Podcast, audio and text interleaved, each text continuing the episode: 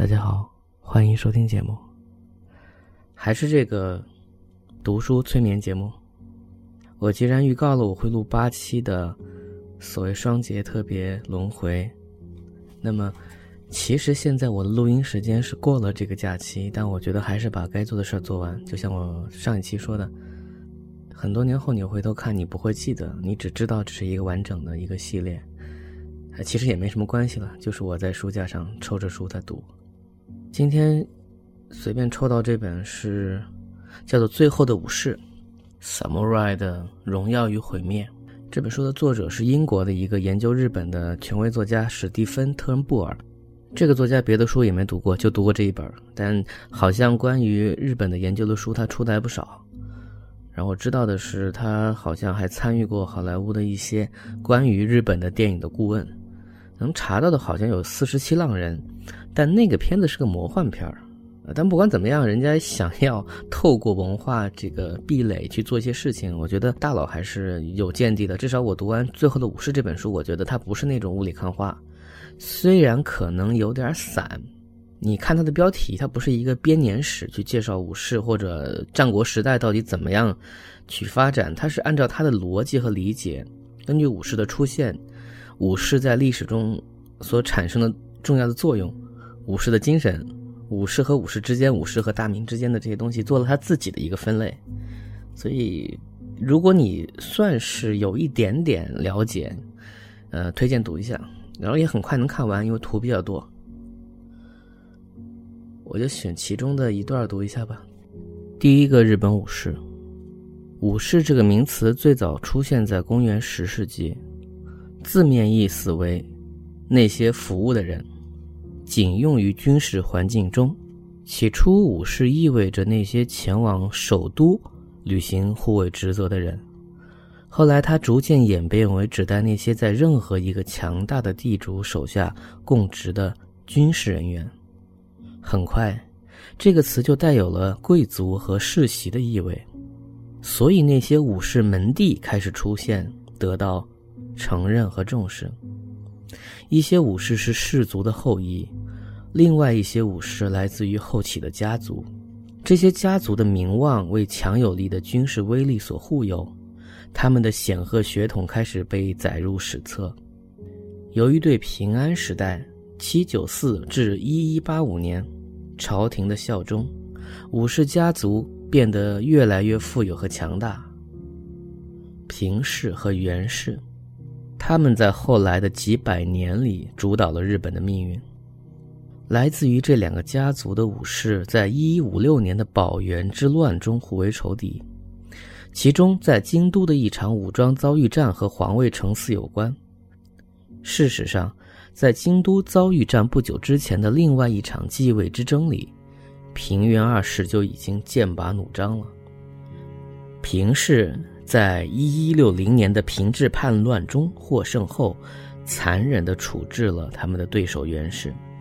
一一八零年，在二十年前的清洗中幸存的袁氏成员，也就是当年平氏放过的袁家的孩子们，卷土重来，挑起了富士川战役。这是后人熟知的元平之战中第一次武装冲突。插一句啊，当然大家都知道最后是袁氏赢了。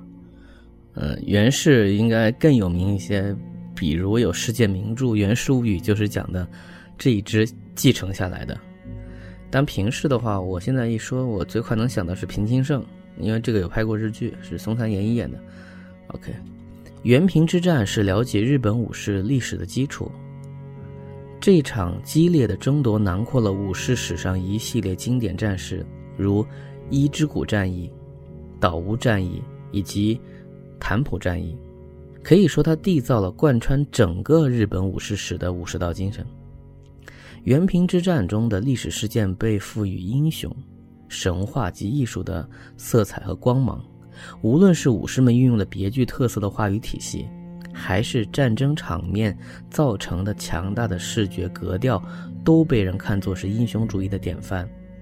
他向后代的仰慕者们展示了成为一名优秀的武士所必经的最高贵、最英勇和最正确的道路。武士文化中所有不可或缺的要素，几乎都在元平之战中能找到原型。从剑技武功、赤膊交战、艺术、诗歌和暴力，以及切腹自杀的深厚传统，一切的一切都是元平之战本身和有关元平之战的神话的关键内容和精华正本。胜利者必然要巩固胜利成果。袁氏也不例外，其首领袁赖朝在消灭平氏和其他反对势力之后，采取了创立幕府等一系列创造性的措施，巩固自己的权势。日本从此进入镰仓时代。赖朝的制度创举为后世日本封建社会的发展打下了深深的原始烙印。公元一一九二年。后鸟羽天皇授予元赖朝征夷大将军的头衔，在古代日本，这个职位是当皇位受到叛乱威胁，天皇为巩固统治而委任给武士头目的临时官职。这里有个注解啊，就是他就说这个所谓封的这个大将军的这件事儿，这标志着镰仓幕府的最终建立。镰仓是元赖朝的大本营，由此得名。从此，日本进入镰仓时代。幕府统治的基本特征是在京都仍保留皇室特权，同时在镰仓还有独立于天皇控制之外的武士政权，一般称为公家武家体制。赖朝本人其实也是皇室血统，因此武士政权和皇室政权有着根本的联系。从镰仓时代直到江户时代结束的历代幕府，都把天皇当作日本的精神旗帜，天皇仍是权力合法性的真正来源。也是幕府假以号令天下的依据，这个和曹操挟天子以令诸侯的道理是完全一样的。呃，这个注解到底是谁加的？这个作者给欧美世界的人加的吗？如果这样的话，拿他和曹操对比，这个门槛有点高。我真的不知道这个是不是翻译的人加的译注啊，无所谓，反正你知道这个对比是准确的。元赖朝家族在当时日本政治舞台上占据着不可动摇的地位，他欣然接受了这一任命。不过和从前不同的是，这一点也许是天皇家族不愿意看到的。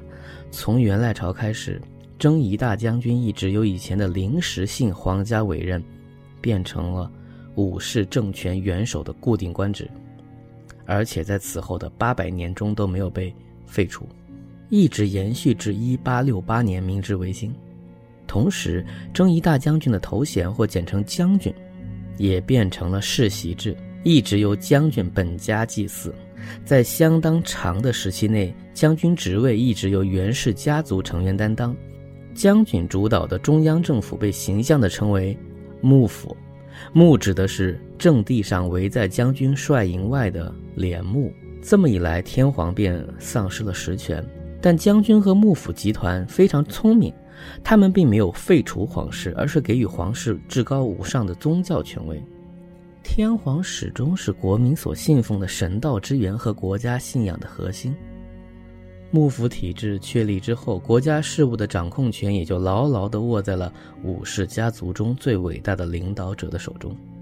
但是，源氏家族并没能长久地享受他们的胜利果实。公元一一九九年，不可一世的源赖朝在一次骑马中意外死于非命，源氏随即家道中落。他们的家族王朝美梦不过延续了两代便寿终正寝了。后来居上的北条家族迅速取而代之，成为幕府的新主人。北条对源氏家族所享有的职衔似乎不屑一顾。他们另辟蹊径，将自己称为摄政者，而不是将军。为此，将军宝座曾一度空缺下来。于是，皇室趁新政权立足未稳，伺机夺回权力，恢复皇室的光荣。但是，机敏的北条在公元一二一的天皇复位争夺战出世锋芒，成九之乱很快被镇压，皇室的复位斗争以失败告终。那陛下何故谋反？然而。没有人能够想到，半个世纪之后，北条氏统治下的日本承受了一场史无前例、攸关存亡的巨大威胁。那是一次极为特殊的命运考验。十三世纪，在距离日本遥远的西边，蒙古帝国的铁骑踏遍了欧亚大陆，在成吉思汗和其子孙的率领下，蒙古骁勇善战的骑士们开始了远征。从朝鲜到波兰，他们一路所向披靡，不仅征服了中亚和南亚，而且还征服了欧洲。一二七四年，在一次对九州南端岛屿的奇袭之后，日本进入了蒙古征服者的视线。自一二七四年至一七八一年，蒙古军曾多次对日本用兵，但都被武士联盟和恶劣的天气所击退。那场致命的风暴，就是历史上著名的神风。这一场恐怖的风暴，摧毁了停泊在港的蒙古舰队。这是武士阶层创造历史的一刻，是自元平之战后让武士权力急速膨胀的又一重要因素。直到一九四五年，“神风”一词仍旧能够在日本引起强大的回声，依然代表着摧毁入侵者、保卫大和国永世安宁的不朽力量。日本人也正是用这个词给那些开着飞机撞向美国军舰的自杀飞行员们命名的。十四世纪，另一场皇室复位之争成为武士霸权面临的最大挑战。这场斗争由精力充沛的后醍醐天皇发动，他决心清除幕府，恢复皇室的权威。但在强大的武士家族的排挤之下，皇室努力仍旧失败。相比于一二二一年皇室在成九之乱中的表现而言，后醍醐天皇的努力很难说有何精彩之处。不过，他的斗争持续时间更长。而且他也善于依赖武士阶层，他手下有一批能征善战的名将。后醍醐复位中很重要的一点，就是给日本武士的名人殿堂里增加了不少极为重要的牌位。元平之战和打败蒙古入侵这两件重大历史事件，再次续写了武士阶层的辉煌和光荣。在南北朝战争，日本南北朝也被称作皇室战争中。有一位被后人称颂了若干世纪的著名武士，此人对后醍醐极尽忠诚，他的名字就是楠木正成。在19世纪明治维新时代，皇室重新恢复权力的过程当中，楠木被称颂为日本史上忠诚武士的楷模，是后世崇敬效仿的不二典范。但悲哀的是。正是楠木正成对皇室事业的忠诚，导致他在一三三六年的凑川战役中兵败后自杀。那是一场违背楠木意愿的战役，他曾力劝后醍醐改变战略，但未能成功。军命难违，在尽忠和理智之间，楠木选择了前者。对皇室的无条件顺从，最终让一代名将走上了不归之路。后醍醐天皇试图夺回权力斗争中导致的另一个结果，就是在北条氏的摄政者们被推翻之后，位高权重的足利家族迅速填补权力真空，走进了日本政治舞台的中心。是不是出现了一个中国观众很熟悉的一个姓？足利本是源氏家族的后裔，在其努力的经营之下，幕府得以重建。但是，梦想独霸天下的足利家族发现，在当时想令众多不稳定且实力强大的武士家族无条件的臣服一家之令是不可能的事情。因此，十五世纪的日本上演了一连串刺激武士家族争权夺势的喜剧，其中一次争夺甚至触及了幕府统治的心脏地带。这就是从一四六七年至一四七六年持续了十一年之久的应仁之乱。原文如此啊，我不知道是写错了还是怎么样，作者应该不至于不懂数学，这个应该持续九年吧。长期战乱使一度繁华似锦的京都千疮百孔，荒无人烟，将军权威全然扫地，日本各处狼烟四起，内战不止，各路豪杰怀揣着争霸天下的野心，梦想着在能者称雄、危机迸发的乱世。打出一片自己的天地，应人之乱宣告了一个世纪的开始，历史学家称为战国时代。这一称谓源自中国历史。就读到这里，我们下期见，拜拜。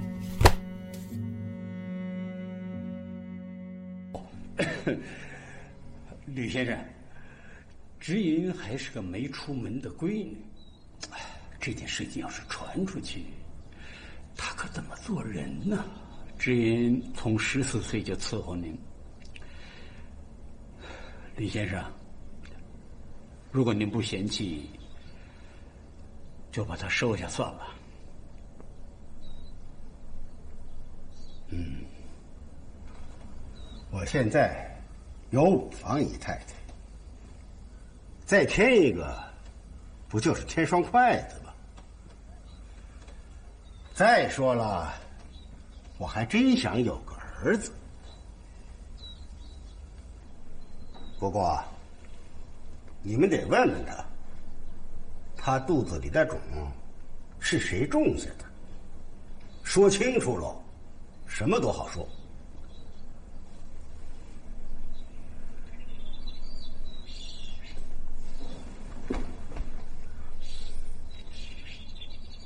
现在像没事一样？今天当着吕先生的面，你把话说清楚呀！哑巴了？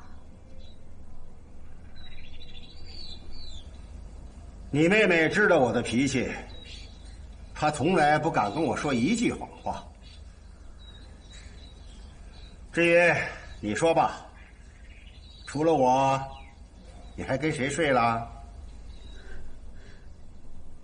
我不知道。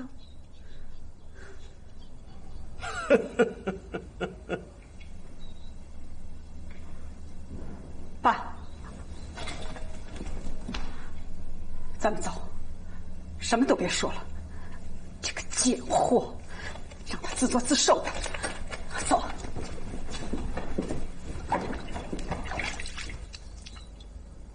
我这辈子就是喜欢金鱼和女人，他们都是一回事把我惹恼了，就从鱼缸里把它扔出去。